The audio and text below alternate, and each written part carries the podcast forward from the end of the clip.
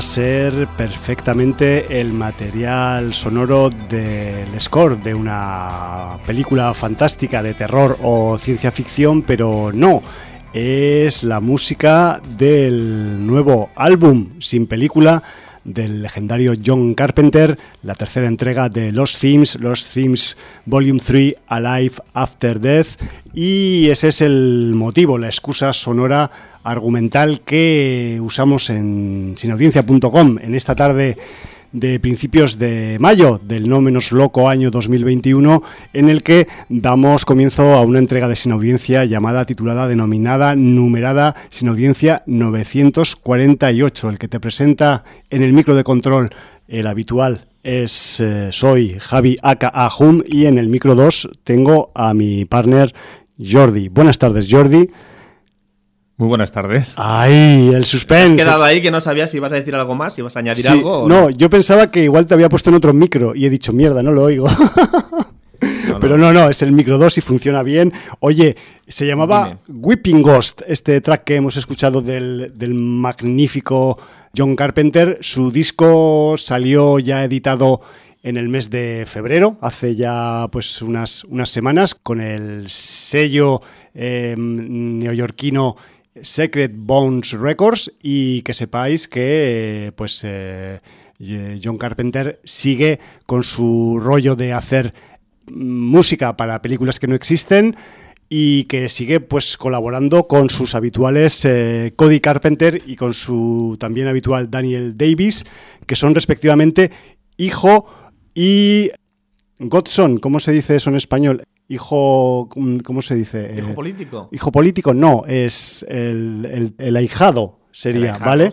Vale, pues el señor eh, Daniel Davis es ahijado, de John Carpenter y Cody es hijo sanguíneo de, de, John. Entonces ese, ese triunvirato que además traspasa varias generaciones, son los autores de, este Temas Perdidos volumen 3, que sí encabezan el nombre pues Mr. Carpenter, pero que son los tres los que están ahí pues haciendo esas músicas para películas que no existen. Muy bien, pues nada. Eh, vamos ya con la pomada, ¿no? Porque tenemos aquí mucha tela, tela, que cortar. Nos vamos a dar mucha pomada hoy. vamos a empezar, como siempre, con la interacción con la sin audiencia.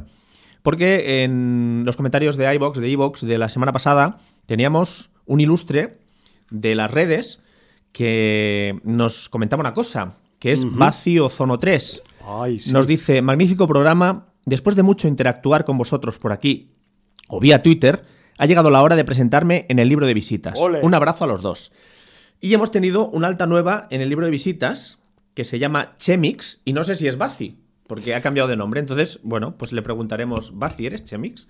Pero bueno, quizás ahora llegaremos al mensaje de Chemix porque sabéis que el libro de visitas eh, comienza la semana sin audiencera en jueves hasta el miércoles. Sí, señor. Y el primer eh, mensaje de la semana ha sido de Unai. Nos dice, chicuelos, como veo que echáis de menos al matatiburones Statham, os dejo el tráiler de la nueva de Guy Ritchie. Y la nueva de Guy Ritchie se llama Wrath of Man, que aquí la han titulado como Despierta la Furia. Y eh, bueno, pues es, está dirigida por Guy Ritchie, con un guion de Guy Ritchie con eh, Ivana Atkinson y Marn Davis, pero es un remake basado en, un guion de Nicolas Bokriev y Eric Besnard. Eh, y bueno, tenemos ahí en el reparto a Jason Statham como protagonista, pero también a Josh Harnett, a Scott Eastwood, a Jeffrey Donovan, Jeffrey Donovan o a Hall McCallany, entre otros. Eh, bueno, pues eh, tenemos eh, película de Jason Statham, no sé cómo llegará, si llegará vía plataforma o otra vía, porque en Estados Unidos se, estrenó ya en marzo. Hostia.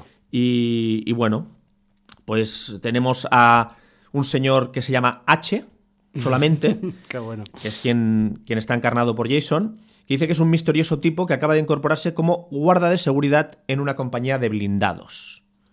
Entonces, no voy a desvelar nada más porque me parece que cuanto menos sepamos de un argumento de Guy Ritchie, mejor. Pues sí. Porque además sabemos que luego nada es lo que parece y las cosas pues van fluyendo. Sí, señor.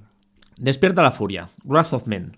Eh, ha dejado Unai el, el tráiler, por si alguien lo quiere ver. Yo prefiero no ver trailers porque a veces destripan cosas, ya lo sabemos. Sí, yo es Pero más, yo quien- casi, casi voy a buscar eh, cuándo van a estrenar esa película en España, en el caso de que la estrenen, por si acaso hay que empezar a buscarla por otros por caminos. otros lados, Sí, otros señor. canales.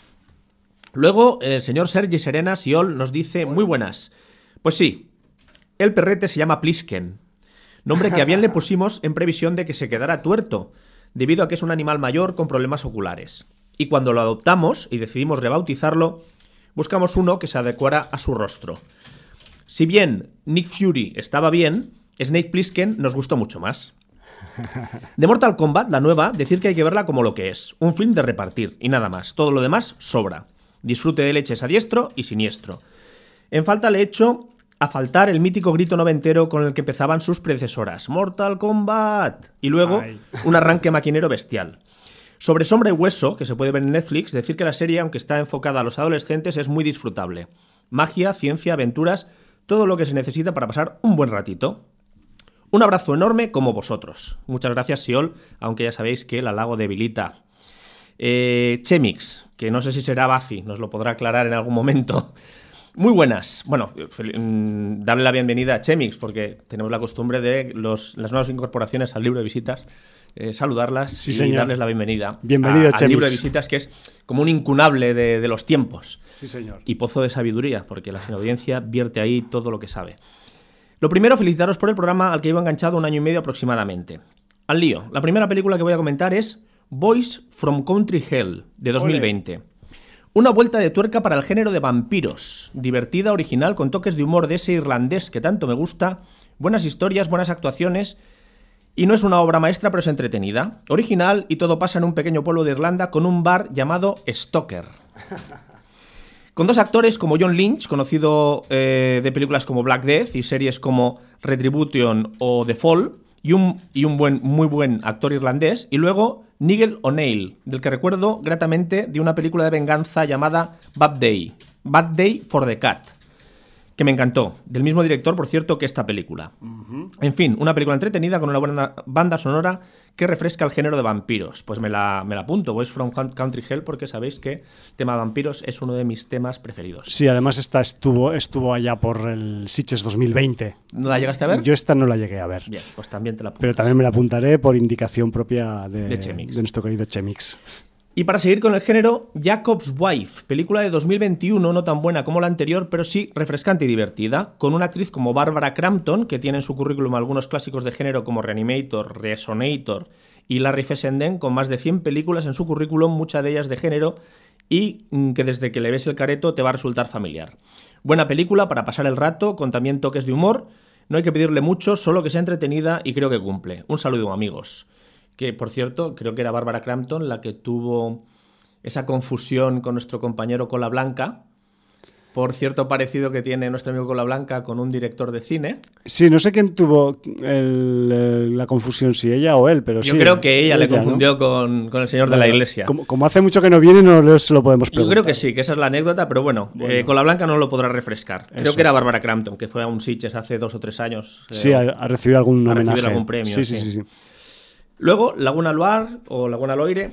Hola, vengo a desfogarme un poco. El otro día vi La apariencia de las cosas, de la gran N. Por favor, ahorraros esta película. Es lo más soporífero que he visto en el género de Casa Encantada y he visto mucha mierda. Sé que soltaré algún spoiler, pero en serio, huid de esta película. O sea que ahora posiblemente destripe algo, pero como dice que no hace falta verla, Claro. quien quiera ver la apariencia de las cosas, que se tape los oíditos. quien quiera Nada. llevarle la contraria a. Laguna. En la película parece que la trama principal girará en torno a un fantasma que hay en la casa, pero acaba siendo un drama familiar, donde que en la casa haya fantasmas es lo que menos importa, llegando al punto de que si quitas el fantasma de la trama, la historia no se ve afectada en lo más mínimo. ya. Solo, la re- solo recomendable para gente que disfrute, disfrute de películas de Antena 3 al mediodía. No sé qué pasa con la Gran N, pero casi el 90% de su producción, principalmente de películas, es completamente prescindible o directamente horrible. Parece que tengan un botón automático para generar guiones y un ejército de directores sin alma para dirigir sus películas. Algunas se salvan, pero el resto parecen sacadas por el mismo patrón. Pues es posible, sí. La verdad es que a veces priman más cantidad que calidad. Sí, Aunque bueno, recordemos que hay alguna producción, Tyler Rake, El Irlandés, han sacado cosas que están muy bien, pero claro, eh, son, son pequeñas... Son eh, piquitos. piquitos comparado con la inmensidad, ¿no? Sí, sí, es, sí. es la punta del iceberg y el resto, pues... También yo creo que no estoy seguro porque estoy hablando solo a- a- en el plano abstracto y teórico, pero creo que la Gran N también tiene una política de distribución bastante amplia y que eh, compra mucho producto ya acabado. O sea que, Sí, sí, que no, no, no- no no ya todo- que lo produce que ella misma. distribuye y no produce, pero bueno, esta no sé si es producción o no. Bueno, en cualquier caso, quedamos advertidos de este título. El, título ya tira un poco para atrás, ¿eh? O Sí, sea, la apariencia de las cosas. Sinceramente digo, "Uf, aquí se van a poner a filosofar como mínimo. Luego, mm, eh, luego igual hablo de un estreno de animación de esta semana de Netflix que no es suya, pero Ajá. sí distribuye. O sea, en este caso no es producción propia Sí, sí, sí. y es muy recomendable. Bueno, a ver si nos da tiempo. A ver si da tiempo. y luego tenemos al señor Hallenbeck, que nos habla precisamente de Sombra y Hueso, que ya nos había mencionado Siol. Y dice Sombra y Hueso en Netflix, miniserie de ocho capítulos que forma parte de una serie de novelas juveniles de la autora israelí Leigh Bardugo, que forman parte de un conjunto llamado Grishaverso. Todo es verso ya, el Grishaverso. Sin abandonar el. sin, aban- Hostia, no me vas a reír. Sin abandonar el tono juvenil, en ciertos aspectos toma un carácter un poco más adulto. Serie muy bien ambientada que nos muestra un país eh, donde aparecen unos eternos problemas raciales y que desde hace años dicho país está dividido por una zona llamada la oscuridad, que separa el este del oeste y que es muy difícil de cruzar debido a las criaturas que habitan en su interior. Una de las razas, la más perseguida, tiene como característica principal que ya desde niños se les identifica un poder a cada uno de ellos mediante una prueba cuando son niños. Joder. Como, ca- como cara conocida tenemos a Ben Barnes, nuestro ya maduro príncipe Caspian, que ya les está cogiendo gusto a los villanos, tal y como hemos visto tanto en Westworld como en The Punisher. Tenemos una serie más que correcta, aunque algunas cosas ya las hemos visto en otras ocasiones. Y de la que quiero destacar al trío de perseguidores barras secuestradores. Y una gran escena final que nos prepara para lo que puede venir en las posibles nuevas temporadas. Nota de autor. En estos momentos, Maese Hallenbeck se encuentra escribiendo en el telesketch 100 veces no volveré a dar la brasa en el libro de visitas. No hace falta. Sabes que tus mensajes siempre son bienvenidos. Hallenbeck faltaría más. Pero hoy no he hecho ese gasto de saliva extra que me ocasionáis otras veces. 100 veces en el telesketch. Cuidadito, ¿eh? O sea, cuidado con, la, con el castigo divino que se autoimpuesto, porque eso es muy complicado. Yo, yo, mm, siempre me acuerdo con el tema del telesketch, me acuerdo de. Había una, una tira cómica que se llamaba Dilbert, Dilbert, que no sé si te suena. Así, Era un oficinista americano y entonces un poco eh, hacían sarcasmo e ironía sobre las máximas americanas de la empresa, de que antes sube el que es más inútil porque los departamentos lo intentan sacar de encima y el tío va ascendiendo y, todos esos teoremas y, y también muchas teorías de estas de, de, de que si te cae la tostada te cae por la cara de la mermelada, todo eso, ¿no? Eh, y entonces eh, tenía un- una tira, eh, Dilbert, que a mí me parece absolutamente genial, que es que le venía su jefe con un telesketch y le decía, Dilbert trabaja en el departamento informático, si no recuerdo mal, y le venía con un telesketch y decía, se me ha vuelto a colgar el ordenador. Y entonces cogía a Dilbert, lo levantaba así, lo agitaba y se lo daba otra vez. Y entonces iba el director todo contento con su telesketch Qué reseteado. Qué grande. Sí, sí, pues eh, en, Pero- esa, en esa línea va lo del telesketch, ¿no? Guay, En fin. guay. Mm, Yo nunca me aclaré con él, si te soy sincero. Lo toqué pocas veces, pero las pocas que lo, que lo toqué no conseguí escribir un carajo. Hombre, yo te digo una cosa, el telesketch original no era barato.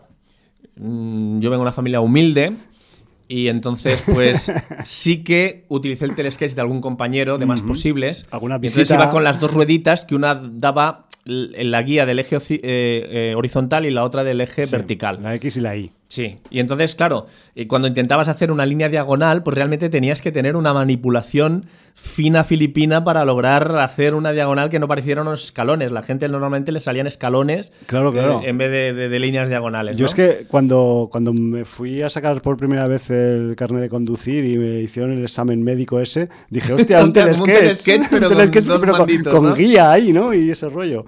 Pero Sí, bueno, sí, y muy es- curioso. No sé, esos juegos que había antaño que, bueno, eran, eran más para joder que para divertirse. Yo, me acuerdo que en vez de un telesketch yo tuve la versión pobre del telesketch, que era una, una plantilla de plástico llena de agujeros y te daban una especie de, de- de setas de colores. Mm, vale. Entonces las ibas clavando en la plantilla llena de agujeros y con eso podías hacer dibujos. Pensaba que, Era me, muy frustrante. pensaba que me ibas a decir que la versión barata del telesketch era un bolivic de cuatro colores y un paquete folios. Bueno, luego Pero salieron bueno. las famosas pizarras mágicas, que Sí. escribías directamente con un lápiz y luego pasabas así de un lado para otro y se borraba. porque Desaparecía, eso llevaba era- una especie de papel de calco o algo así que hacía Sí, que sí, se sí. Pasara en carbón, pero a la que habías escrito 10 o 12 veces, la calidad era ínfima y ya se veían las rayas de los anteriores dibujos. Y ¿no? si eres, eres un poco fuertecito escribiendo, ya no te digo Ya no te nada. digo nada. Todo muy frustrante.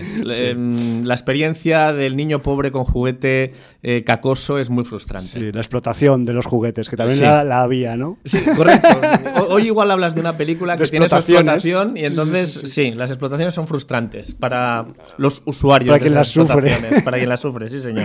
Qué fuerte. Bueno, pues mira, nos ha salido un pequeño nostalgic aquí. Sin querer Y bueno, ya concluimos con esto la interacción con la sin audiencia. Bien, Y bien. si te parece bien, ¿qué prefieres pasar primero con los estrenos o como tienes un estreno pasamos primero con la agenda?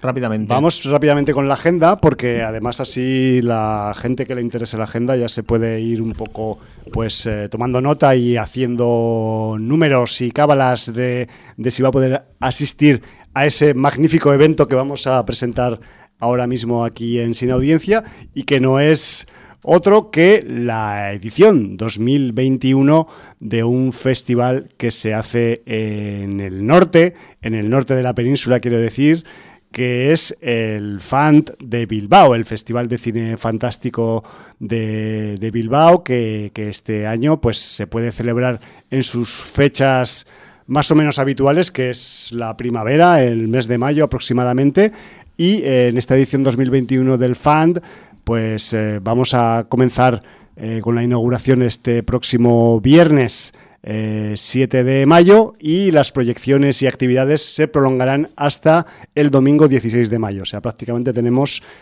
pues una semana entre dos findes para disfrutar de actualidad del cine de género y algunas retrospectivas y algunos títulos eh, elegidos a dedo, muy bien elegidos por cierto, con ciclos de esos que hacen allí, como los maestros del Fant y cosas así, que, que- que siempre meten eh, películas y títulos súper interesantes, que incluso muchas veces quizás eh, la gente no ha podido ver en pantalla grande, quizás solo lo ha visto en pantalla de ordenador o en su defecto en pantalla de televisión mediante vídeo reproductor de cinta VHS, lo cual es mucho más interesante. Eh, que se- ¿La, la edición será completamente presencial o van a tener cosas online también? En principio yo he estado chequeando y va todo ahí en los cines. O sea, yo mm, he estado mirando esta tarde así la programación y, y yo solo he visto pues películas proyectadas en salas. Así que Perfecto. me refiero que la gente de Bilbao y lugares cercanos, eh, pues que sepáis que a partir del viernes eh, mandanga de la buena Y la cultura segura. en el fan de en el fan de Bilbao. Y, y por deciros, pues, eh, algunos detallitos de la, de la programación, pues eh, decir que, por ejemplo, este año se va, se va a inaugurar con una, con una película eh, vasca que se llama Ilargi Guzziak, que, que es algo así como Todas las lunas o algo así. Estoy jugando con mi mala memoria, que lo sepáis, porque es una película que ya en la última edición de la Semana de Donosti se pasó el tráiler promocional con una fecha incierta de estreno con lo que estaba pasando en octubre, noviembre del año pasado y que no se sabría si quizás pues se iba a poder eh, acabar estrenando como era conveniente esta película que pinta muy bien y que sepáis pues que, que- que servirá pues como título de estreno para eh, la edición 2021 del, del fan de, de Bilbao. Eh, que sepáis que eh, si queréis un poco poneros a las pilas y mirar un poco la agenda y ver cómo os van las proyecciones, pues www.fantbilbao.eus, que es el, el dominio de los eh, sitios eh, euskaldunes en internet, y ahí tenéis cumplida información de todo lo que va a haber. Dentro de mm, toda la programación, que hay pues muchas películas que también ya se pudieron ver un poco eh, la temporada pasada y otras que no, eh, me ha mm, llamado la atención, Jordi, dentro de su sección Maestros del Fan, pues la proyección de una película de 1987 mm, dirigida por el señor Jack Scholder, que lleva por título Hidden.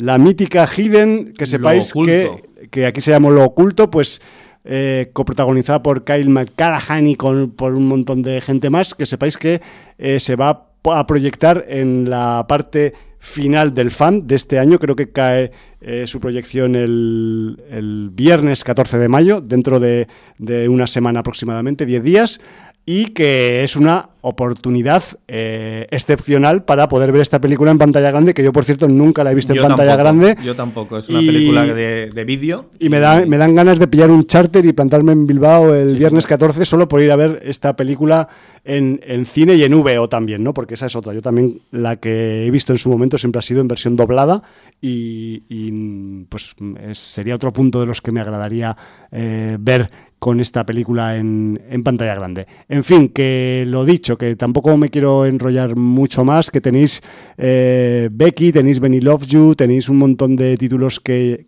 que sabéis que están garantizados por la por el por su paso por festivales el, en la temporada pasada y que, y que joder pues que, que de, desde todas las lunas hasta el domingo 16 pues tenéis un montón de, de, películas en los en los cines de, de Bilbao ahí en, para, para poder un poco pues dar rienda suelta a vuestro a vuestra filia favorita que es el, el cine de género. Ya sin decir nada más, voy a acabar mi comentario sobre el fan de Bilbao eh, en esta eminente edición 2021 diciendo que también, y de esta ya hablaré otro día porque hoy no la pienso comentar, pero que sepáis que de entre la sección oficial viene esa película húngara que estuvo en Sitges que eh, trataba sobre temáticas vampíricas que aquí todavía no hemos comentado, que es Konrad Drakulich. Así que mmm, apuntaros esa oportunidad también,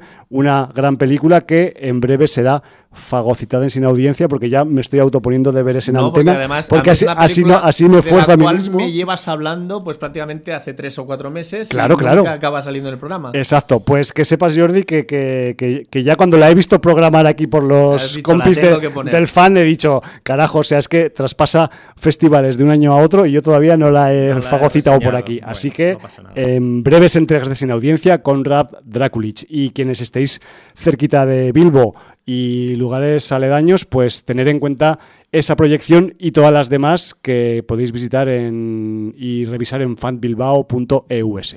Y ya está. Pues muy bien. Pues vamos rápidamente con sí. los estrenos de esta semana.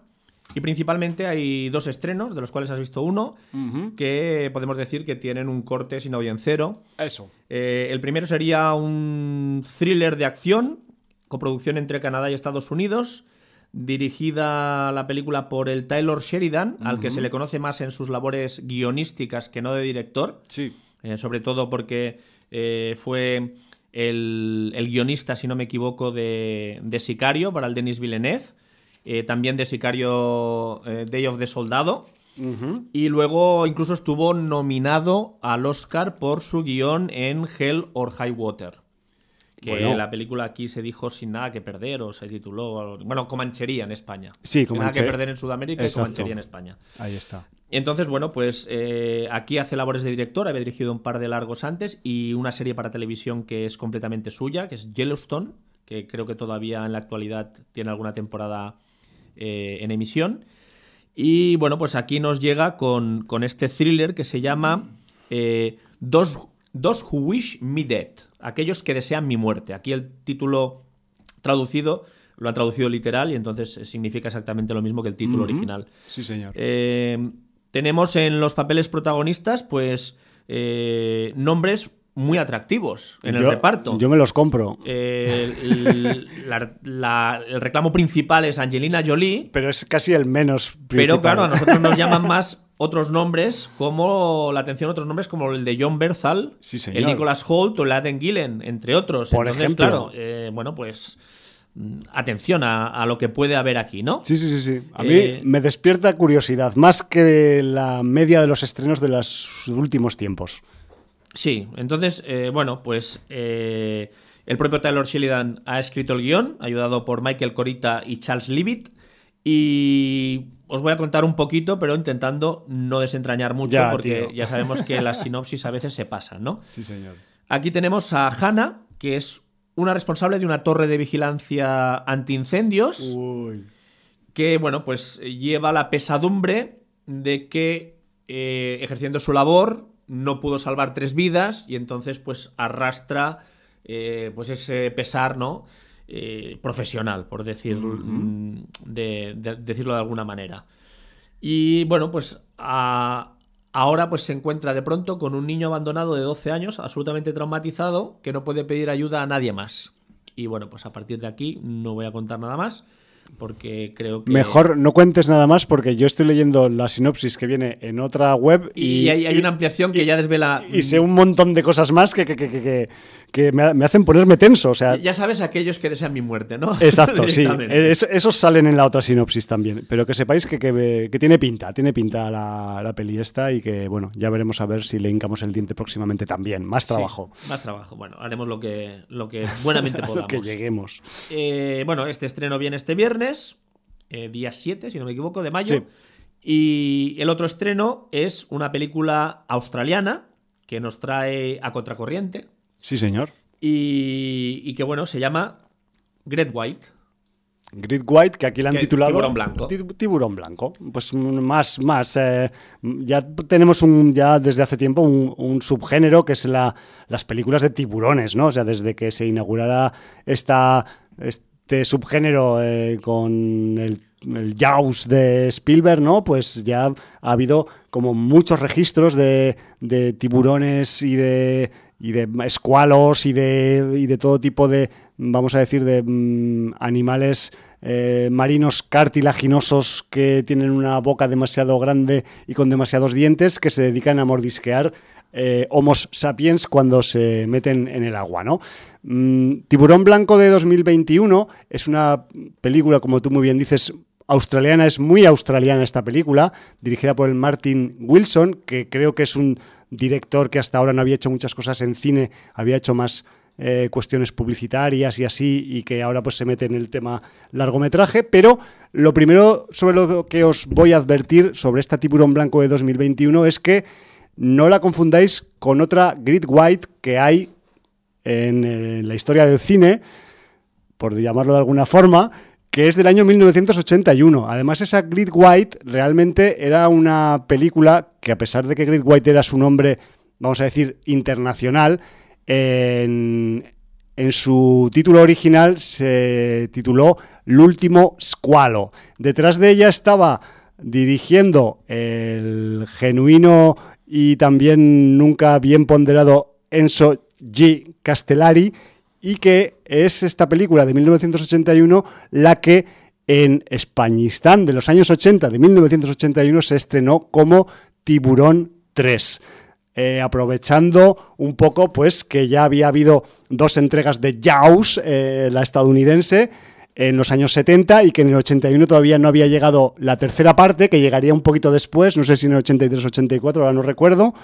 Y aquí, pues evidentemente con esa con esa, ese sentido práctico de la explotación que tenían los italianos en aquellos años, pues, mm, y los distribuidores españoles, por supuesto, porque unos hacían una y los otros la remataban, y, y bueno, pues aquí se acabó estrenando, eh, creo que por todo lo grande, ¿no, Jordi? Esta película, como si fuera una de la saga oficial. Sí, sí, absolutamente. Y engañaron a un montón de gente. Yo me acuerdo ver el estreno de la película en el Palacio del Cinema, aquí en Barcelona, en Ya la ves. Vía Laietana.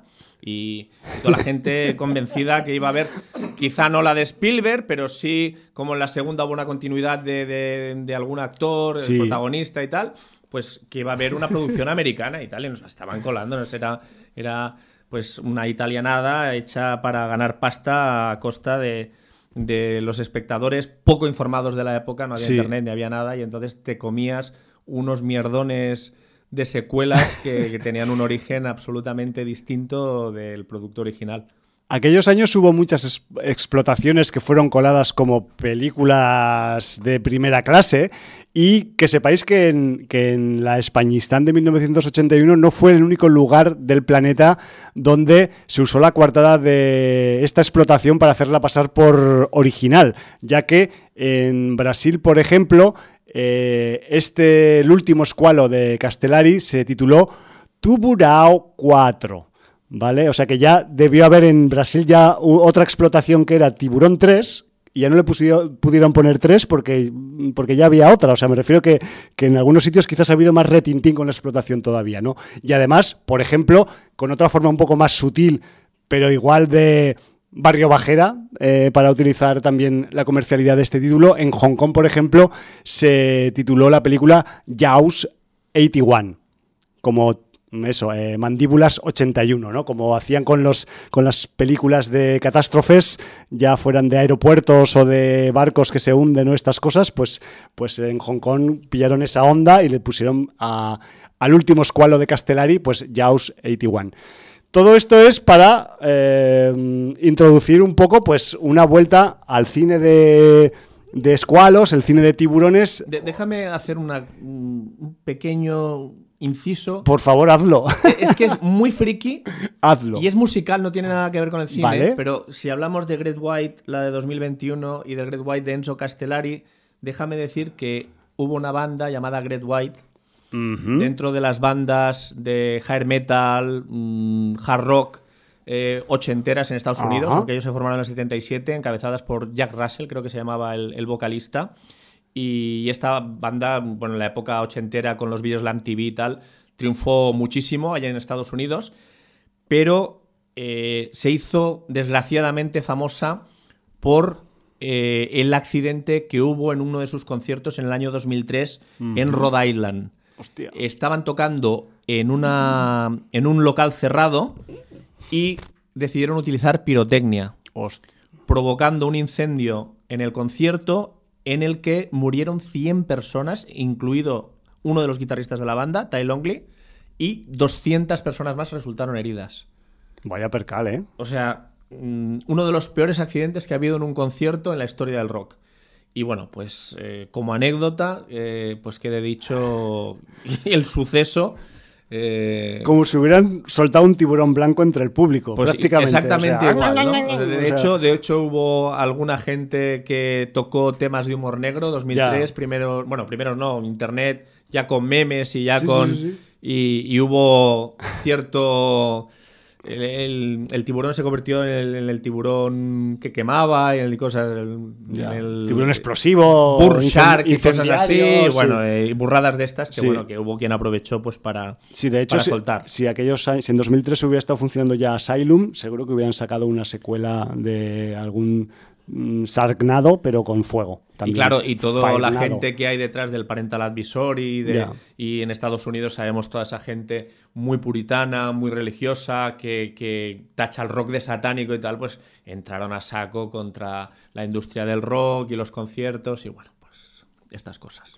Qué fuerte, pues no hace tanto de eso, ¿eh? no, no, que se supone que ya, es que ya es una época en la que es, las medidas de seguridad eh, se extreman eh, de un modo muy, muy fuerte en, los espectáculos y, joder, pues casi parece raro. Pero bueno, nunca sabes cuándo te va, te va a salir una de estas, ¿no? Porque esto no se planea, evidentemente. Bueno, de hecho, quiero decir, pirotecnia en locales cerrados. A ver, eh, yo estoy harto de ver conciertos con pirotecnia en el Palau San Jordi. Ya. Evidentemente, el Palau San Jordi es un recinto que es cubierto, pero es enorme. Claro. Pero bueno, eh, tampoco si realmente se llega a producir un incendio y tal, pues realmente para los años de te caben 15 o 20 mil personas. Eh, yo ni quiero pensar. Puede ser una tragedia a unos niveles pues, gigantescos. sí, de hecho, igual incluso estábamos aquí, o sea, mm, valorando los, las cifras ¿no? de, este, de este suceso, pero igual podrían haber sido muchas más. Me refiero que igual hasta hubo, entre comillas, pues un, un número de bajas que no fue tan alto, ¿no? Pero bueno.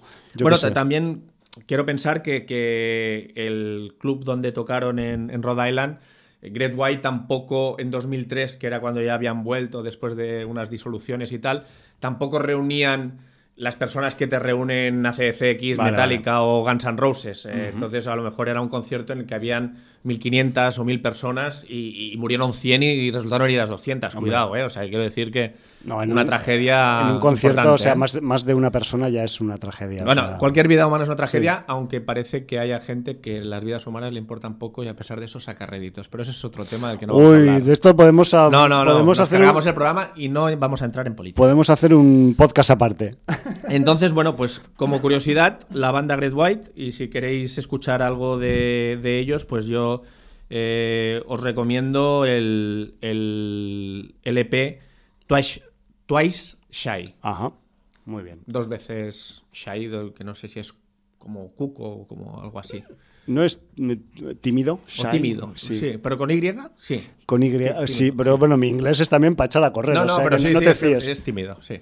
Dos veces tímido. Pues sería la traducción. Pues, Bueno, eh, pues después de hechas estas dos aseveraciones sobre Great White, que no es el Great White que íbamos a comentar de la película, vamos con la fucking película australiana de este año 2021, que además es curioso que la película aún no busquéis reseñas por ahí porque no vais a encontrar, porque la película en los primeros sitios que se estrena es en algunos lugares de Europa, entre ellos España, este próximo viernes y no hay reseñas por casi por ningún lado, más allá de alguna que te puedas encontrar en, por ahí perdida en alguna web de referencia. Pero bueno, os explico un poco qué tenemos en el Grid White, en el Tiburón Blanco de 2021. Pues una sinopsis que, que nos pone los pelos de punta ya de por sí y que es un grato comienzo y luego os contaré cómo sigue pues la cosa, pero sin contaros la historia de la película. Lo que tenemos en Grid White es, pues eh, estamos en Australia, en una de esas costas más o menos paradisíacas que tiene el continente isla australiano, en el que una pareja eh, que se dedica profesionalmente a hacer viajes en hidroavión por algunos lugares cucos de la, de la costa australiana, pues son contratados por una eh, acaudalada pareja de japoneses para dar una vuelta por, lo, por un lugar muy bonito pero muy peligroso que se hace llamar el Hell Reef, como el arrecife del infierno. ¿Vale? Eh, una vez allí, el equipo técnico que lo forma la pareja protagonista, más un cocinero samoano y los dos eh, japoneses, japonés y japonesa, que se, que se integran en el viaje, pues eh, dando unas vueltas por aquel lugar y por algunas de sus playas, a causa de un hallazgo inquietante, su vida va a empezar a pender de un hilo y quedando a merced por una serie de sucesos fortuitos de algunos ejemplares de Great Whites que hay por la zona pululando donde casualmente ellos han amerizado con su em, fastuoso hidroavión. Este es el punto de arranque que tiene Great White, o sea, mm, algo pues también para entrar en materia rápidamente y en el que pues eh, no nos andamos con muchos miramientos de presentación de personajes ya que lo pueden ir haciendo por el, por el camino. Y lo que tenemos pues es un, vamos a llamarlo un survival marinero, aunque tengamos hidroavión con, con tiburones blanco de por medio, que eh, cuenta con situaciones bastante angustiosas y algunos momentos de verdadero terror acuático. También tenemos algunos paisajes y vistas a ojo de dron bastante espectaculares, me refiero que se explota un poco la cuestión geográfica de allá y tal, además incluso hay algunas vistas que dices, hostia, yo me dejaría morder el tobillo a cambio por ver esto con mis propios ojos, ¿sabes? Porque, porque realmente mola mucho, o sea, hay algunas zonas salvajes de, de la costa australiana que, que- son, son la hostia, ¿no? Y, y aquí pues es una de las bazas fuertes que tiene la peli, que te, que te dan ganas de viajar allí, vamos. Yo no quiero ser malo, pero si un blanco te muerde el tobillo, te quedas sin pie, ¿eh? Eh, sí. Directamente. O sea, no, no- no es que sea una pequeña marca. Exacto, sí, no, ya en la, en la película ya os vais a dar cuenta porque alguno de los personajes, no voy a decir cuál, ha, ha conocido a alguno de ellos previamente antes de que ocurra los hechos de la película y, y vamos, que la marca que lleva en el muslo es bastante espectacular también. Eh, obviamente está vivo, pero está vivo pues de casualidad prácticamente, ¿no? Bueno, eh, también eh, vamos a decir que en, en este Grid White de 2021 también como película de de un poco de terror y de bastante suspense, pues tenemos algunos momentos gore bastante acertados, sobre todo en, la primer, en el primer tramo de la, de la película, pero a pesar de todo esto que os estoy contando, la valoración de la película es un poco justita, ¿vale? Eh, siento que la... A mí no me gusta hacer comparaciones y menos con numerologías, pero creo que así va a quedar más claro. Eh, si consideramos, y me- la voy a comparar con otras películas con, con tiburones, ¿vale? Me refiero de las que se han visto en los últimos tiempos. Si a mí, por ejemplo, The Sallow, del Jaume Colet Serra, pues la consideramos un 10. Es algo subjetivo, es por poner una referencia. Y por ejemplo, 47 Meters Down del Johannes Roberts, que también es reciente, pues sería un 7, ¿vale? Por decir así categorías, pues digamos que Grid White sería un aprobado justito, ¿vale? O sea, la película no es que sea mala ni chunga, pero mmm, yo creo que se le ha sacado poco partido a algunas de las situaciones que ocurren en la, en la trama y que en algunos momentos eh, apuntan muy buenas maneras, pero luego se acaban Mm, vamos a decir que desaprovechando por el camino, ¿no? Mm, no sé si me explico, no quiero dar datos concretos para evitar los spoilers, pero la peli apunta maneras, pero no se le ha acabado de sacar todo el partido y todo el jugo que, intrínseco que podría tener, porque además, de hecho, hay medios, hay momentos en los que se ve que hay un despliegue técnico guapo, pero entiendo que no han acabado pues eh, afinándolo del todo. No sé si es que también en los rodajes acuáticos pues siempre eh, pues igual hay dificultad para trucar determinados pasajes del argumento o que hay material que se tiene que desechar por temas técnicos y que igual eso ha podido afectar un poco a la consistencia de la historia, ¿no? Pero es una película que se deja ver, pero tampoco esperéis mucho más comparado con esos otros títulos que os he, que os he comentado. En el reparto, tenemos un reparto mmm, pues, de gente relativamente desconocida o poco conocida, pero eh, si hay algunos nombres que han hecho algunas cosas que nos puedan sonar, pues son los de la pareja de mmm, navegantes que tienen su hidroavión para, para llevar a turistas, ¿no? que son por el lado femenino eh, la Katrina Bowden que la podemos recordar por maravillosas películas como Scary Movie 5, Nurse, la película cañera de la mmm, enfermera mmm, psicópata que os conté hace unos cuantos tiempos por aquí, y también eh, Katrina Bowden la podemos repescar de Piraña 3DD. Me refiero que mmm, ella tiene, mm, vamos a decir, experiencia con el género, pero de la parte Mm, vamos a decir, de, baja categoría del, del, género, lo cual tampoco está nada mal, porque las películas baratas también necesitan actores y actrices. Y aquí Katrina Bowden, pues eh, vamos a decir que está... Eh, es casi protagonista principal de la película, no voy a decir por qué razones, pero que me refiero que dentro del reparto es de las interpretaciones que más, que más destacan eh, del, reducido grupo de actores y actrices que tiene la peli, ¿no? que tampoco tiene muchas. Y luego, en el apartado masculino de la pareja que lleva el tema de los viajes en hidroavión, tenemos al actor Aaron Yakubenko, que a este hombre lo tenemos fichado por algunas intervenciones más en series de televisión, como son o fueron Spartacus, la famosa Spartacus que, que aquí tanto, tanto, dio que hablar en, Sin Audiencia. Y también, más recientemente, pues la serie Sanara Chronicles, que, que también alguna vez se ha, se ha, citado por aquí.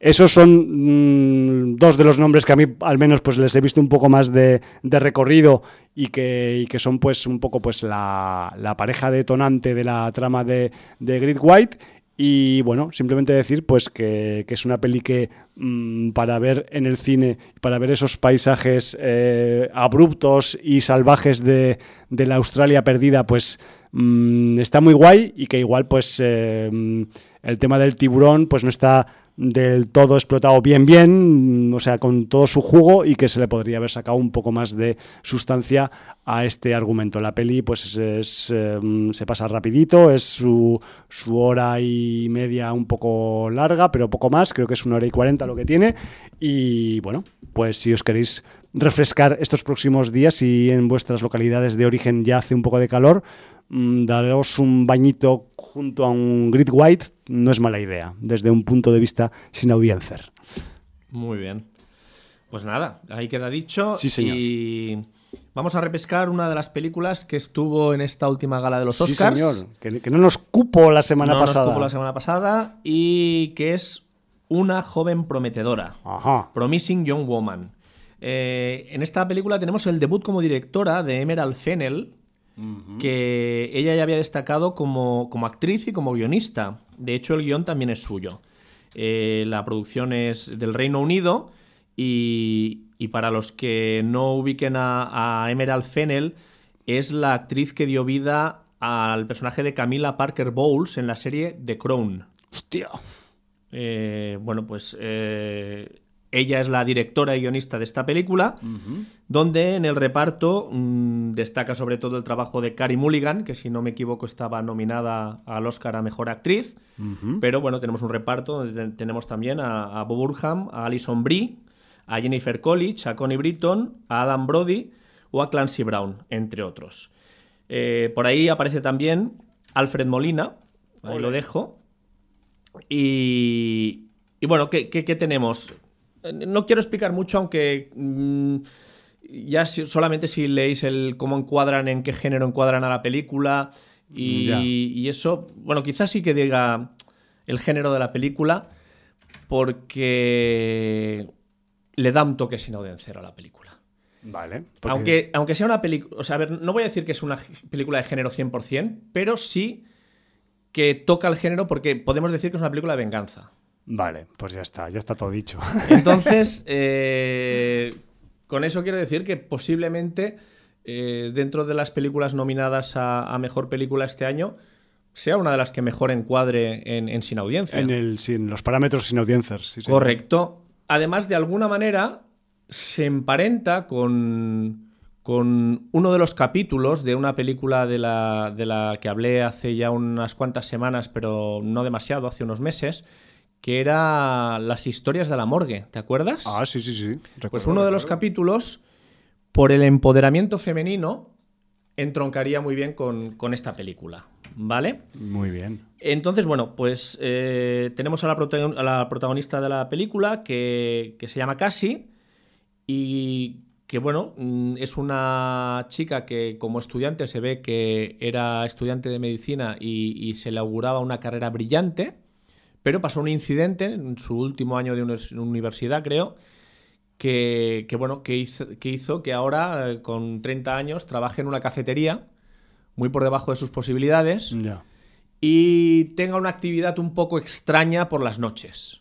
Sigue viviendo con sus padres, que están muy preocupados con ella porque no se le conoce novio. mm, vuelve muy tarde diciendo siempre que está haciendo inventario en la cafetería y tal, y los padres saben perfectamente que no. Y además la pinta con que vuelve muchas noches, pues no es precisamente de que haya estado haciendo inventario en la cafetería. Bueno, pinta bien la cosa. Bueno, una vida disoluta que parece alejarse de- del comportamiento que tiene durante el día sirviendo cafés, ¿no? Vale, vale. Bueno, Doble vida se llama eso. doble vida. Y, y todo esto, pues a lo mejor tiene un punto de partida y un porqué de las cosas.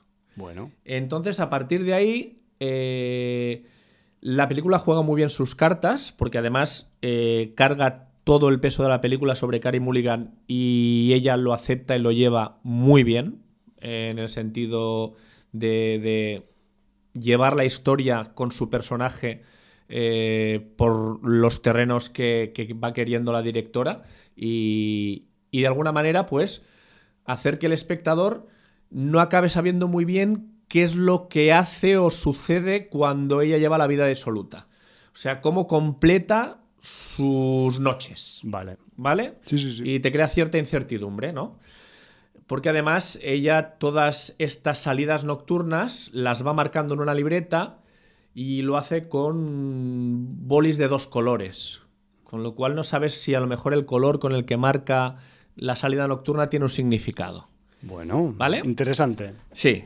Entonces, con esta premisa, un día entra a la cafetería un antiguo compañero de facultad Ay, ay, ay. y la reconoce. Y entonces, pues, con- reconoce a la joven prometedora, que fue de la joven prometedora, que era casi la mejor de su promoción Ajá. y que no acabó siendo médica, eh, médico o, o- o doctor, ¿no?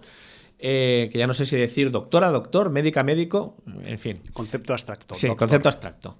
Dedicarse a la medicina, que es femenino. Así estamos dentro de lo políticamente correcto, en una película que reivindica el feminismo.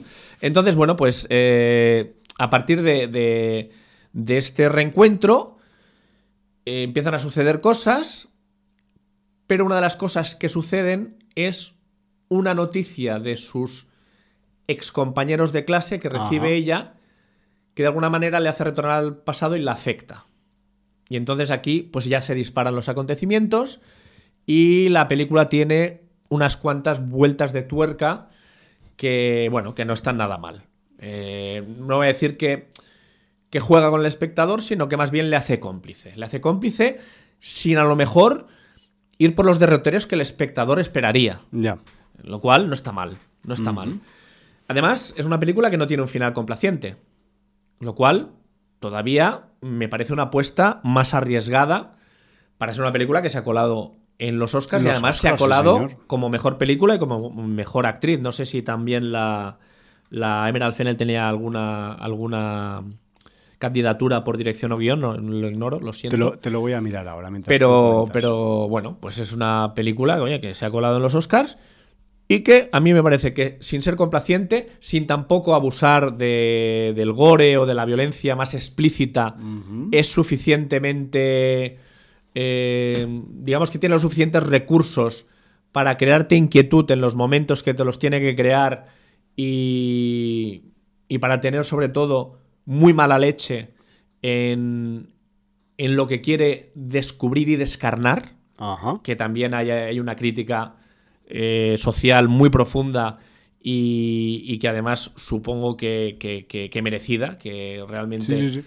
eh, sucesos de este tipo pues se producen eh, todavía no solo en Estados Unidos sino en cualquier parte del mundo y bueno a mí me dejó una muy buena sensación o sea Ajá. Quiero decir de momento las películas que he visto de candidatas a los Oscars decían que era un año flojísimo y tal a ver no sé si son merecedoras de Oscar pero ya siempre hemos dicho que a nosotros los Oscars nos parecen súper mitificados que hace ya muchísimos años que no van las mejores películas ni ganan las mejores películas. Los Oscars tienen una lista de injusticias en, su, en sus años de vida absolutamente brutal que los han intentado compensar. Interminable. Los han intentado decir. compensar con esos galardones a toda la carrera, pero que Hitchcock no tuviera ningún Oscar. Que, bueno, o sea, verdaderas atrocidades que se han hecho en, en la en industria de Hollywood representada por, por los Oscars. Y que bueno, que ahora tampoco nos vamos a hacer más papistas del Papa diciendo si Pues este no. merecía estar, si las cuotas, si. Bueno, en fin. Yo no sé si la han metido por cuota, porque representa el feminismo, si no la han metido por cuota. A mí me parece una película muy digna, notable. Y junto a The Sound of Silence, por de momento, las dos que he visto de las candidatas a los Oscars me parecen películas recomendables absolutamente. Disculpe, señor, Sound Dime. of Metal. Ay, son- son los- Sound of Silence que es otra. Yo la hubiera titulado Sound of Silence, Ya, pero- curiosamente, porque pero- pero así el se metal llama tiene la- incidencia al principio Se luego llama es- la famosa canción de, Sí, sí, de no, no. Simon and Garfunkel Garfunkel. y quizás pues Que por cierto, eh, si queréis mm, que la canción de Simon and Garfunkel, que, que ya era brutal, de Sound of Silence, os llegue al corazón, pero os lo retuerza por dentro y os lo rompa, por favor, escucharos la versión del grupo Disturbed de Sound of Silence. Porque es impresionante, impresionante. Le da una vuelta de tuerca a, no solamente a la emoción de la, de la canción, sino al significado de la letra que vais a flipar. Disturb, Bueno. Disturbed, que no sé cómo se pronuncia Sí, bien. Disturb- Disturbed, Disturbed. Disturbed, eh, de Sound of Silence, vais a alucinar. bueno, pues que sepas que, Sound of Metal y una joven prometedora. que Promising Young Woman se llevó el Oscar al mejor guion original. O De sea la- que sí, de la propia la Emerald Fennell, Miss sí, sí. Fennell. Y estaba también, se quedó como nominada solamente a mejor peli, a mejor actriz principal, a mejor director, directing, que así no es ni señor ni señora, y al. O sea que sí que estaba nominado a todas las categorías importantes. a las realmente. importantes sí, menos a las de hombres, a todas. Sí, no, porque es que es una película, salen hombres, pero son muy gañanes y, y tampoco tienen papeles Mi- minutaje, protagónicos eh, relevantes. Vale, vale. Quiero decir, Bueno. y cuando digo que Carey Mulligan se carga con todo el peso de la función es porque se lo carga. Pues la historia original de Promising Young Woman se llevó el- la estatua dorada. bien, pues- es el rollo. Pues me alegro y me congratula. Y además mm, lo tendría que acordar porque los leímos aquí, pero mira. sí, bueno, pero es que leemos y decimos tantas No, cosas pero es que, ya, ya lo, lo decimos hace tiempo, es que los Oscars tampoco nos interesan demasiado. Pues no, es casi- más por, por el impacto mediático que conllevan que no por, porque a nosotros, de hecho, disfrutamos más hablando de los Fangoria, ¿era? Sí, eh, Chainsaw, Fangoria Chainsaw Hours. Que, son más de nuestro rollo que no, que no los Oscars, pero bueno. Total, ya podían hacer una inversión de, títulos y de conceptos, pero bueno. Sí, bueno, algún año, pues como Déjame salir, se cuela por ahí, alguna cosilla así, pero es,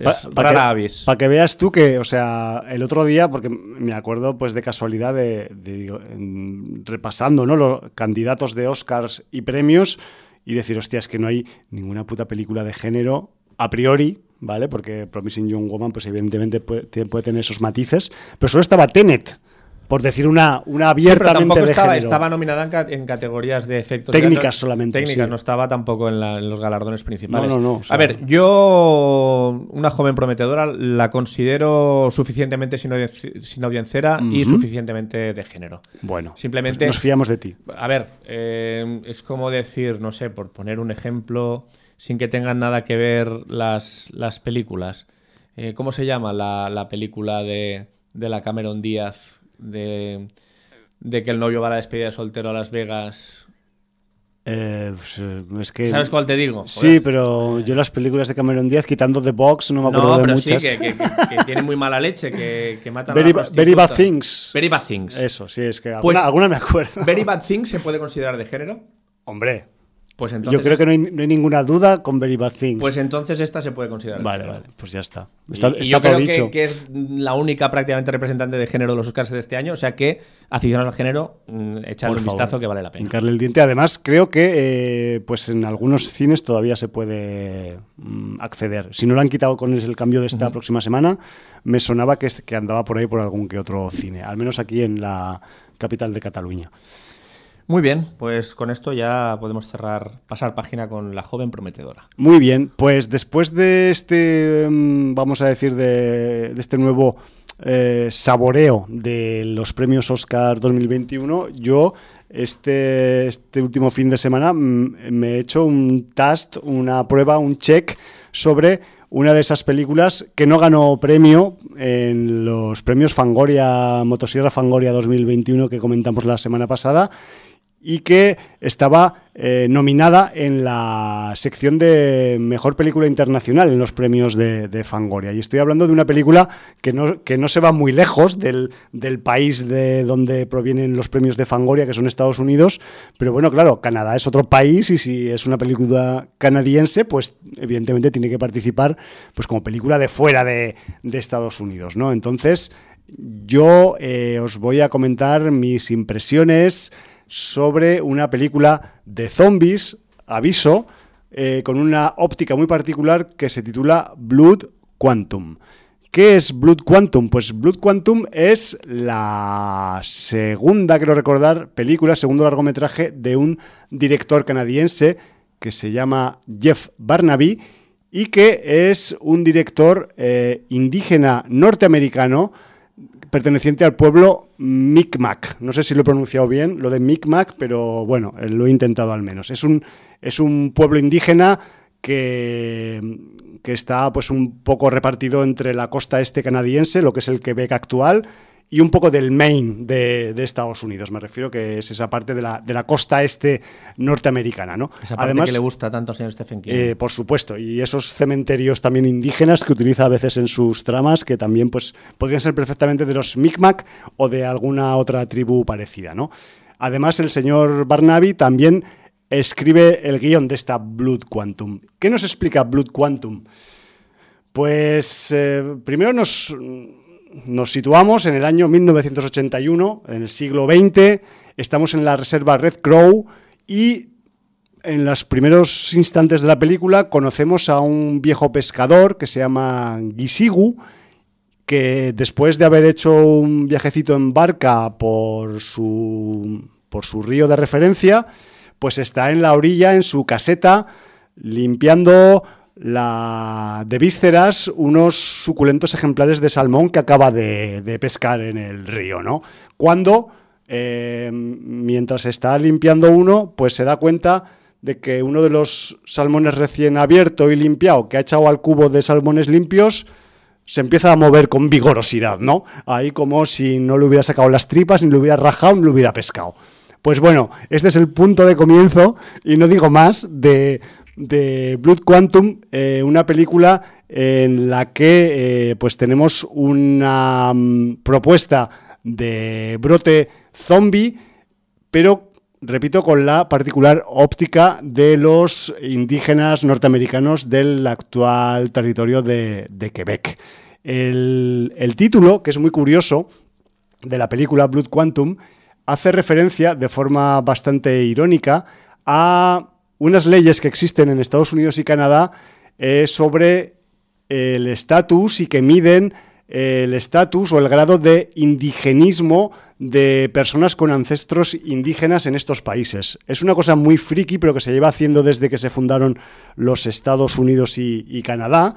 Y en este concepto, este concepto, pues en el argumento es irónicamente, pues bastante importante para la supervivencia. Vamos a decir que em, la película, la trama, la, la, acción que nos ofrece Blood Quantum, pues aquí em, argumentalmente el factor indígena, no voy a decir exactamente por qué, pero juega un factor eh, determinante a la hora de eh, enfrentarse a la epidemia, a la plaga zombie.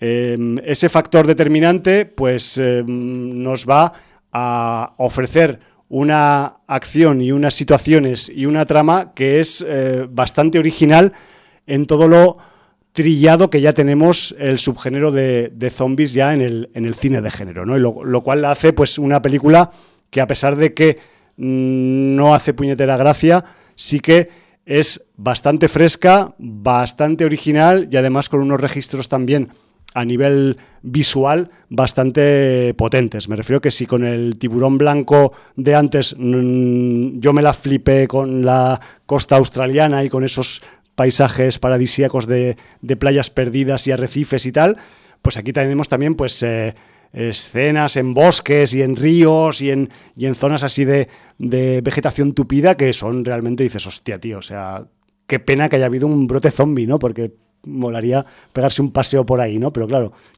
te puede también, si antes te mordía el tiburón, aquí te pueden, te pueden zascar los, los zombies. En fin, que, es que en, el género nunca se puede pasear tranquilo por, por, el mundo. Pero bueno, eh, más cosas de, de, Blood Quantum, porque Blood Quantum, a pesar de tener una, mm, una fecha de publicación o de, o de, o de presentación de 2019, es una peli es la peli, perdón, con más nominaciones, 10 nada menos, para los eh, novenos Canadian Screen Awards, que son unos premios de cine y televisión que se entregan en Canadá y que se entregarán el próximo 20 de mayo. Es, eh, yo he flipado, o sea, porque buscando un poco de info mm, para comentar aquí en el programa, aparte de la propia peli, pues me he puesto a mirar estos, este, este, estos premios canadienses del, cine y de la televisión y hostia, había un montón de material diverso y variado y que la película que mayor número de nominaciones tenga es una película de zombies, pues, pues a mí pues me ha flipado, o sea, me he quedado estupefacto, por decirlo de alguna forma, ¿no? Y, joder, que, que si no sé al final cuántos se acabará llevando, pero me refiero que es una mm, película que, eh, pues em, yo creo que también pues le, pesa de cara a la cuestión pública, pues que, esté totalmente interpretada o mayoritariamente interpretada por, em, por indígenas de la zona de Quebec, pues eh, quizás le va a dar un peso también, mm, no vamos a decir que de originalidad, pero sí de, Mm, de sentido un poco inédito ¿no? de, la, de, la, de la propuesta y eso pues también le puede eh, pues, eh, servir pues, para salir un poco del, del, circuito festivalero al que podría estar eh, condenada esta película porque realmente es una película en la que pues mm, podríamos tenerla en cualquier mm, maratón de medianoche de cualquier festival del mundo dedicado al cine de género. decir también que en Blood Quantum tenemos como un, una forma narrativa pues que es un poco seca, es, una, es, una, es un poco seca, es un poco eh, parca en información a veces y te tienes que ir un poco eh, pues informando por el camino conforme ves los acontecimientos que te cuentan y tal, pero yo la asemejaría a, nivel de ritmo narrativo y a nivel de forma de, contarte la historia, pues un poco al rollo de las películas del es Craig Thaler, un poco. Ese es un poco esa, ese, ese ritmo así que dices, hostia, esta, escena parece que no va, no va a llevar a nada y, y luego te, te, lleva y te, y te cuenta una cosa súper importante de la trama, ¿no?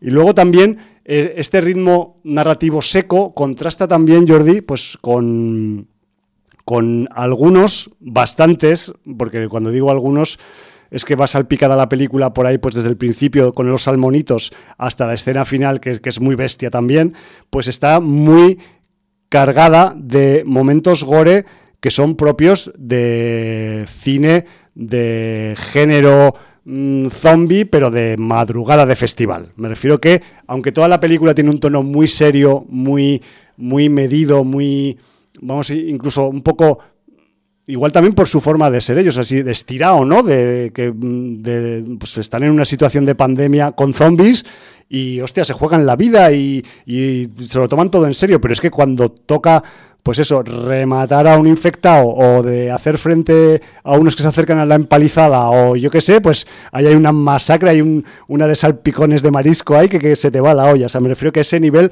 la película está súper cargada de buenas escenas y además bien resueltas de, de gore, con, con abundancia de fluidos y de sustancias que están dentro de los cuerpos humanos en putrefacción y, los, y en los cuerpos vivos también y que, y que además pues la van a poner como una película que, que, mm, yo no recuerdo ahora si ha estado en algún festival por aquí, por, creo que por ganó Europa. el premio del público en el Festival de Toronto. Vale. Siendo canadiense, el Festival de Toronto es uno de los festivales de terror con, con más importancia a nivel Exacto. mundial. Pero lo que te digo, que no sé si ha llegado a hacer su su turné por, por, festivales europeos. es, película antigua, es 2019. Claro, pero a mí, no, me, no eh, que, no me suena ni no, no, significa nada. Pero, eres carne de pero, pero, no la recuerdo en su defecto. Y, y, una propuesta pues como esta que os estoy contando, la verdad, yo creo, quiero pensar que, que la recordaría. Pero bueno, que también el, la, el afrontar esta crisis por parte de la reserva de indios que son protagonistas en la película va a estar mezclada también un poco con, con eh, choques y con, y con, eh, y con tiras y aflojas eh, dramáticos entre los personajes de la, de la comunidad por el concepto que hablamos del título de la película, ¿vale? Me refiero que, a pesar de que estamos en una pandemia zombie, a pesar de que los indígenas de esta, de esta reserva Red Crow eh, se arman y se, y se fortifican y se consiguen hacer ahí pues un punto eh, de seguridad para, para, para, ellos en esta, en esta situación un poco de, emergencia, pues luego también tenemos mm, algunos eh, eso, pues conflictos interpersonales entre diferentes personajes de dentro de la reserva que tienen que ver pues eso con el, con el grado de indigenidad que tiene cada uno dentro eh, al respecto de su componente pues original de, indígena norteamericano, ¿no? No me quiero repetir más con el rollo. La verdad es que la, película, pues yo la he disfrutado bastante. Eh, me ha sorprendido muy gratamente por su originalidad en la propuesta, pero también en su ejecución. Eh, no es una película que tampoco sea especialmente fácil para un público de, vamos a decir, generalista, primero por el gore y segundo porque mm, pues se meten unos temas que, son originales también en cuanto a su tratamiento, como es el, grado de, de, sangre que tienes de una determinada raza o de otra, o de etnia en, en, tus, en tus venas, y eso también pues es una cosa que quizás pues em, podría considerarse incluso políticamente incorrecta, no hablar de ello en una película, pero bueno, aquí se habla y mucho además. Aparte, pues eh, también en, Blood Quantum vamos a ver algunas situaciones, digamos, mm, no querría decir de justicia poética, pero sí de ironía histórica al respecto de los indígenas norteamericanos, y no me voy a meter en qué sentido, porque eso mola descubrirlo en la, en la película, pero que sepáis que el, director y guionista de la peli, el señor eh, Jeff eh, Barnaby, pues ha afilado su lápiz con su, vamos a decir, su ironía al respecto de las relaciones entre los hombres blancos occidentales y los indígenas eh, americanos más occidentales todavía, porque están al oeste de los occidentales, ¿no? Me refiero que a ese nivel también, pues vamos a ver mm, cómo en determinadas situaciones, eh, pues eh, típicos estereotipos y típicos roles que ha habido siempre entre el hombre blanco y el hombre indígena norteamericano, aquí se dan la vuelta y se, y se transmutan del revés, ¿no? Lo cual también pues, es uno de, las, de los puntos más, vamos a decir, interesantes que tiene la, propuesta al respecto de que pues el, guion y la historia pues no se cortan a la hora de mm, poner de manifiesto este, estos estereotipos para darles la vuelta precisamente, ¿no? Así que mm, si no tenéis en vuestro radar la película canadiense Blood Quantum, por favor, eh, si os gusta la temática zombie, Em, pues quizás la deberíais empezar a buscar, a chequear por ahí, porque mm, es una película que, em, a pesar de que redunda en algo que ya conocemos, lo hace de una forma súper original y, también pues mm, con bastante carga de contenido, vamos a decir, histórico-social, porque las películas de zombies pueden ser eh, muy divertidas y pueden tener un, digamos, una, un punto de vista de de, vamos a decir, de puro entretenimiento, pero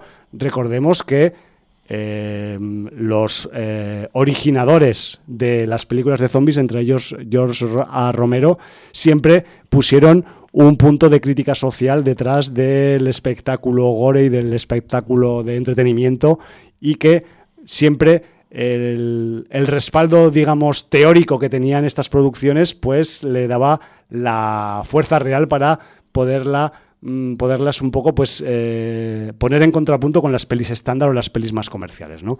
Así que eh, Blood Quantum en eso también cumple en cuanto al concepto clásico del cine de zombies, al menos el cine de zombies mm, desde el año 68 para adelante. Y, bueno, pues que, yo mm, os la recomiendo y que espero que el próximo 20 de mayo en los Canadian Screen Awards, pues yo que sé, que una peli de zombies se lleve algún premio, pues no está nada mal, la verdad. O sea, os la recomiendo por diferentes motivos y por todos a la vez. Pues perfecto, pues ya tenemos aquí una película de zombies con indios americanos. Sí, señor. Que no creo que haya muchas. Pues no, quizás hay alguna en la que hayan aparecido personajes de, con indios americanos. No que sea toda la comunidad. Claro, aquí, aquí digamos que, los salen blancos, no, lo, no os voy a negar que no salgan blancos en esta película, pero son pocos y además tienen mucho miedo. pero bueno, tendréis que ver la película de por qué tienen más miedo que los indígenas. Pues bueno, pues vamos a pasar de los zombies eh, en la frontera entre Estados Unidos y Canadá, ¿no? Sí, señor. A una familia mm, muy curiosa, emparentada con esas familias chifladas de los años 80 y 90. Tronadas, ¿no? Tronadas, que, teníamos en producciones de, imagen real, porque ahora estamos hablando de una película de animación que ha estrenado la Gran N y que yo creo que va a satisfacer tanto a la chiquillería como a los adultos, porque es una de esas películas que sabe combinar perfectamente eh, que el público familiar todo el mundo pueda ver la película y se lo pueda pasar bien. Que yo creo que es lo que hay que buscar, ¿no? Hay que buscar un castigo para los padres. Claro. Un castigo para los hijos, ¿no? Si se, puede balancear, eh, mucho mejor. Mucho mejor. Entonces, eh, aunque la distribuye Netflix, la, la, película está producida por Sony Pictures Animation, que últimamente está, está sembrada. Recordemos que en 2018 nos trajo ese Spider-Man eh, Into the Spider-Verse, sí. que aquí se llamó eh, Spider-Man Un Nuevo Universo. Sí, que se llevó muchos premios, tuvo muy buenas Ganó críticas. para mejor película de animación contra todo pronóstico. y, bueno, pues eh, ahora arriesgan con una producción que está alejada de las producciones de animación típicas de Disney, también de las de Pixar, sí. y que podría estar más emparentada con esos dibujos animados irreverentes de los años 2000, como podían ser Historias Corrientes, El asombroso mundo de Gumball o Tito Yayo. Vale. Eh, porque además. bueno, Fucking Tito Yayo, tío. ¿Lo has visto alguna vez? Alguna vez. he Bueno, pues, flipado, o sea, eh, eh, sin tripis, eh. He flipado sin tripis. Pues esos, esos arcoíris, esas iluminaciones, esas imágenes reales que se mezclan con la animación, eso lo tienen esta producción que se llama Los Mitchell contra las máquinas. Bueno, que ese es el título de la película. Sí. O serie, que es una De- serie. No, es una película. película, The vale. Mitchells versus The Machines. Qué bueno. Aunque el título original también decían que era Connected, en principio. Pero bueno, yo la carátula, los, los pósters incluso eh, anglosajones, porque la producción es estadounidense, era The Mitchells versus The Machines. Y, y bueno, pues aquí tenemos a, tanto en la dirección como en el guion a Michael Rianda y Jeff Rowe. Y nos traen una, una historia, pues, muy rompedora, muy novedosa, en el sentido de que, de que es una, una familia que tiene una hija que se va a ir a la universidad, que además la hija es una friki del cine y de hacer cortos. Y es, un Nacho Fiol en potencia, para que nos entendamos. Pero mujer. Pero mujer, bueno, sí, no, no pasa nada. No Es pasa una nada. Nacha Fiol. Una Nachita Fiol. Eh, y entonces, bueno, pues eh, su padre es todo lo contrario, es un personaje absolutamente alejado de la tecnología, un manitas, le gusta construir cosas con sus propias manos, pero en la naturaleza. Eh, le encantan los animales. Eh, la mujer es una ama de casa súper resolutiva que intenta equilibrar el mundo del padre y de la hija, que ahora en la adolescencia y, y con esa, esa ficción pues mm, se está alejando un poco del padre, las relaciones son difíciles. Un hermano pequeño que la hermana adora y, y que es un apasionado como los niños de esas edades de 7, 8 años de los dinosaurios, como no. Vale, vale.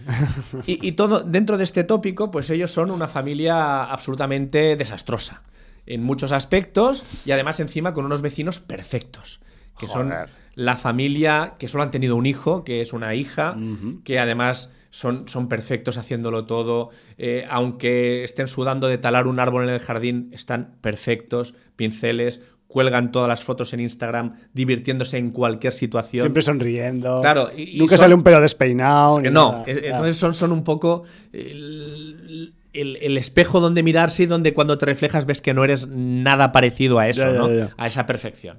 Qué caña. Bueno, pues en este contexto eh, vemos que prácticamente todos los aparatos de la casa van eh, controlados por un software que se ha hecho con, bueno, pues con el control eh, de, de- de todos los elementos digitales de una casa, desde, desde los televisores a los móviles, las tablets o los ordenadores. No se llamará Skynet por casualidad. Mm. Tipo, del tipo. Vale. Digamos, de- digamos que si, si el sistema operativo de Apple y Android y mm, Windows todo Sí. se juntara en un solo sistema operativo que se impusiera a- a- acabara controlándolo todo, pues sería lo que tú Sería que esto. tendríamos. Ujú, Vale. Entonces, bueno, en este contexto de la niña que se va a la universidad a estudiar audiovisuales, que es su ilusión, eh, pues tenemos que eh, el Bill Gates de turno, el mentor de esta corporación que domina el software mundial, va a presentar la evolución, porque este software, a ver, para que nos entendamos, es como un Siri o como un Alexa, que tú claro. hablas con él, le consultas y él te dice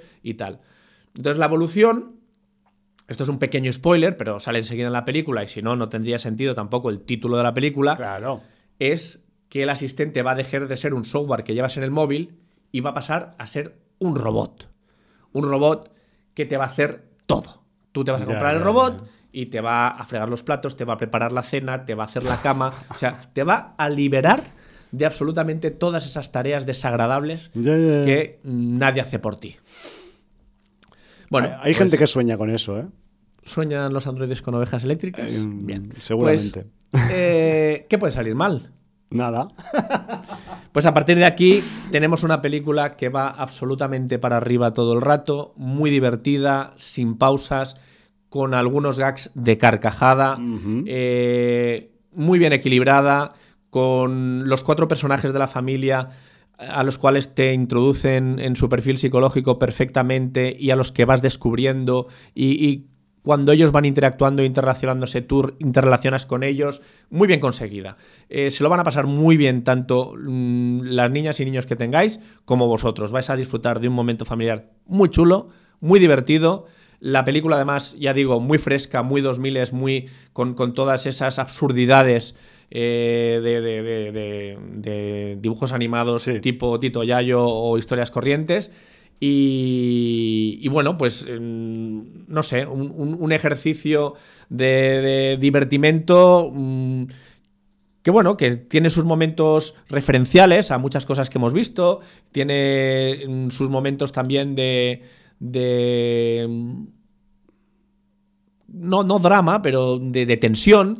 Tiene también sus momentos de, risa, de carcajada. Está muy bien equilibrada y la película se ve muy fácilmente en un pispás y es muy disfrutable, a pesar de que dura casi dos horas. ¿eh? Bueno. 110 minutos, hora y 50. Y bueno, muy, recomendable. Por cierto, eh, una cosa os quería decir. Eh, creo que el doblaje sí que lo ha hecho Netflix el doblaje español. Y como no, ha hecho eso de meter famosos en el doblaje. Eh, ha metido en los padres, creo que son, si no me equivoco, Leo Harlem y Kira Miró. Que además Kira Miró, porque creo que de origen es argentina, hace que la madre tenga un acento extraño, porque a veces es argentino, pero Kira Miró lleva muchos años en España, habla bien español, y a veces se le cuenta, se le cuela como el acento argentino y a veces no. Entonces parece alguna boludez ahí. No, no, no, pero pero es el acento, o sea, acaba siendo un acento neutro impostado que recuerda un poco a tiempos pasados, ¿no? Una cosa muy rara. Bueno, total, que a mí me puso de mala leche y me la pasé a versión original. Bien. Eh, haced lo que queráis. Quiero decir que, bueno, pues si, la veis con niños y preferís que no tengan que leer subtítulos porque les cuesta más y tal, a ver, el, doblaje no es aborrecible, ¿eh? El doblaje es pasable, pero no es un doblaje profesional como el de otras producciones profesional. A ver, que me entiendan. O sea, yo no quiero en ningún caso menospreciar ni menoscabar a los actores de doblaje, que me parece que es una profesión que, merece absolutamente todo el respeto. Por supuesto. Y, que mm, aquí, aunque prefiramos, prefiramos la versión original, el doblaje, oye, pues muchas veces nos ha salvado el culo en muchas ocasiones. Y es necesario. Y es necesario, porque hay mucha gente que, no le gusta directamente leer y ver al mismo tiempo, o que tiene dificultades para seguir el ritmo y leer, por lo que sea. Entonces, oye, eh, lo que pasa que también se habla de que últimamente la gran cantidad de producciones que están llegando a las plataformas hacen que se esté perdiendo algo de esa profesionalidad en el doblaje. Eso es una cosa que, dicen los propios actores de doblaje más veteranos eh, que es un hecho. Entonces, bueno, pues es un tema que está ahí y que a lo mejor pues habría que mimar más esos doblajes y a lo mejor recurrir más a actores profesionales que se ganan la vida con eso, que no eh, gente más famosa que ha venido de otros ámbitos y que ya se ganan bien la vida en esos ámbitos, que no les hace falta... A ver, Kira Miró es actriz, pero no actriz de doblaje. Leo Harlem es un humorista de stand-up comedy que se ha metido luego actor y ha hecho muchas películas, pero bueno, yo creo que hay personas más válidas y más profesionales para hacer esa tarea. Es una opinión subjetiva Está claro. Y bueno, pues a ver, respeto cualquier disparidad. Yo lo veo, Jordi, que es que desde de unos años a esta parte, o sea, la gran cantidad de material audiovisual doblable que llega a las productoras y a las distribuidoras eh, cada semana, o sea, hace que se. Yo entiendo que tiene que ser una jodida locura eh, armar con tiempo y con tranquilidad un doblaje de una serie o de una peli. O sea, me refiero que mm, a los actores y actrices de doblaje apenas les da tiempo a ensayar, a repasar, a un poco pues mimar su trabajo, ¿no? Que como cualquier trabajo necesita unos tiempos y unos y una dedicación. Y si vas a ritmo de cascoporro, de venga, mata caballos, salto de mata y tal, pues dices, claro, luego sale como sale el doblaje, ¿no? Que venga, la primera toma es la que vale, a tomar por culo, siguiente toma, ¿no? Y, así vamos, pero bueno, es lo que tiene doblar, que me refiero que igual habría que seleccionar y ah, doblar determinadas eh, cosas y otras no, no lo sé, pero cuál es la solución. Pero bueno, como estamos en un mundo de hipercompetitividad y ahora con el audiovisual, pues esto es una locura, una carrera loca que cada semana va a más, pues eh, tenemos esto también.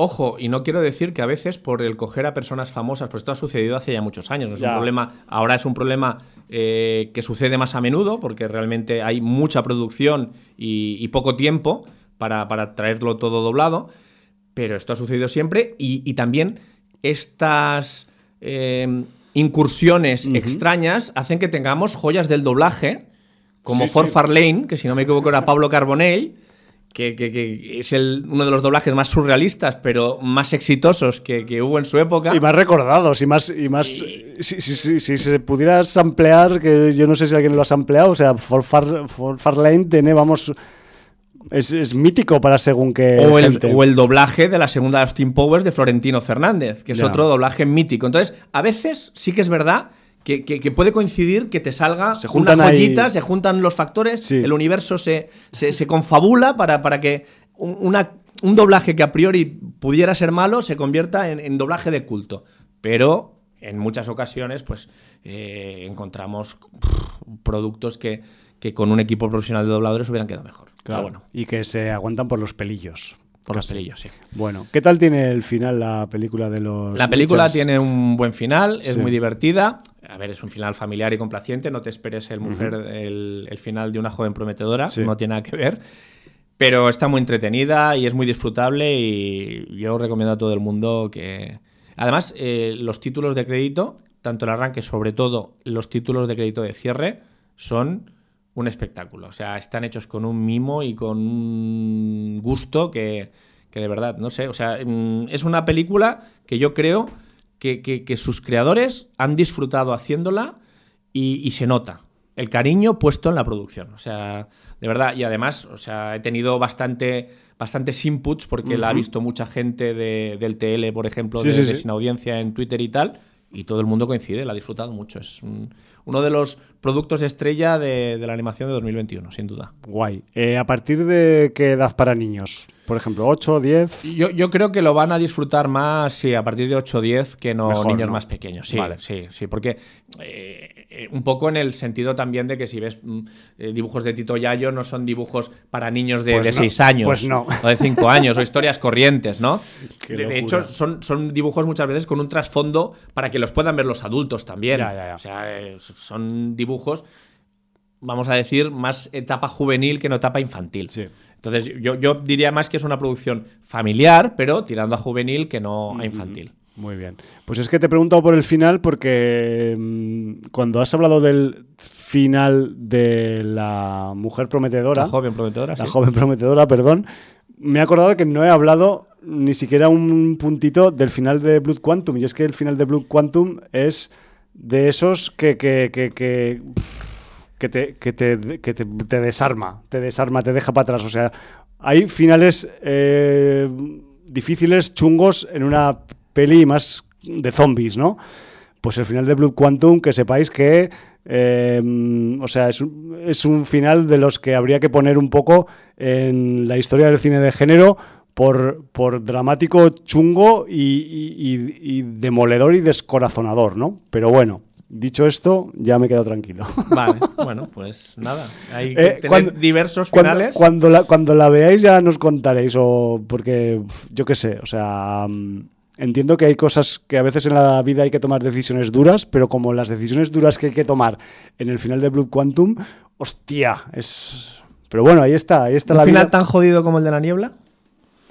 ¿O no hay ningún final tan jodido como el de la niebla? Eh, Hombre, pues que mm, no quiero compararlos, Vale. porque que- es que si ¿Te los acuerdas del final de la niebla? Sí, porque es que si los comparo igual hago spoiler. Hostia, pues vale, ya me has dicho.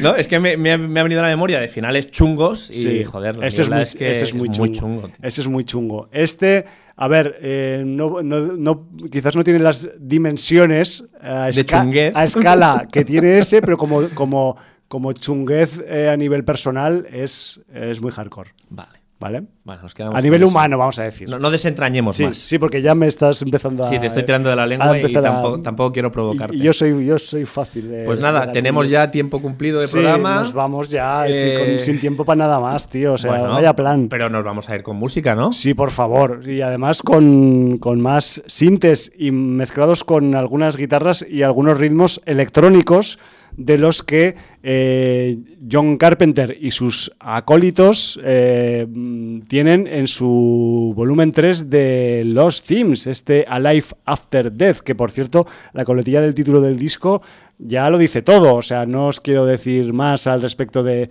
este álbum nuevo de música instrumental de John Carpenter que no pertenece a ninguna película. Si hemos empezado con el Whipping Ghost, nos vamos a marchar pues con un tema que podría haber entrado perfectamente en Blood Quantum que se titula The Death Walk. Y si pensabais que igual el John Carpenter está un poco mayor para hacer según qué ritmos, Fijaros en la marcha que lleva este de Death Walk, a ver si igual, pues cuando decaiga el estado de alarma, igual nos vamos a bailar en una discoteca este tema de John Carpenter, porque va, va por la electrónica el hombre. Así que con The Dead Walk y John Carpenter y todo lo demás, nos marchamos por donde hemos venido, no sin antes de despedirnos como se debe aquí en sinaudiencia.com. Valar Morgulis versus The Machines. Motherfuckers de los Dead Walks y de los Blood Quantums.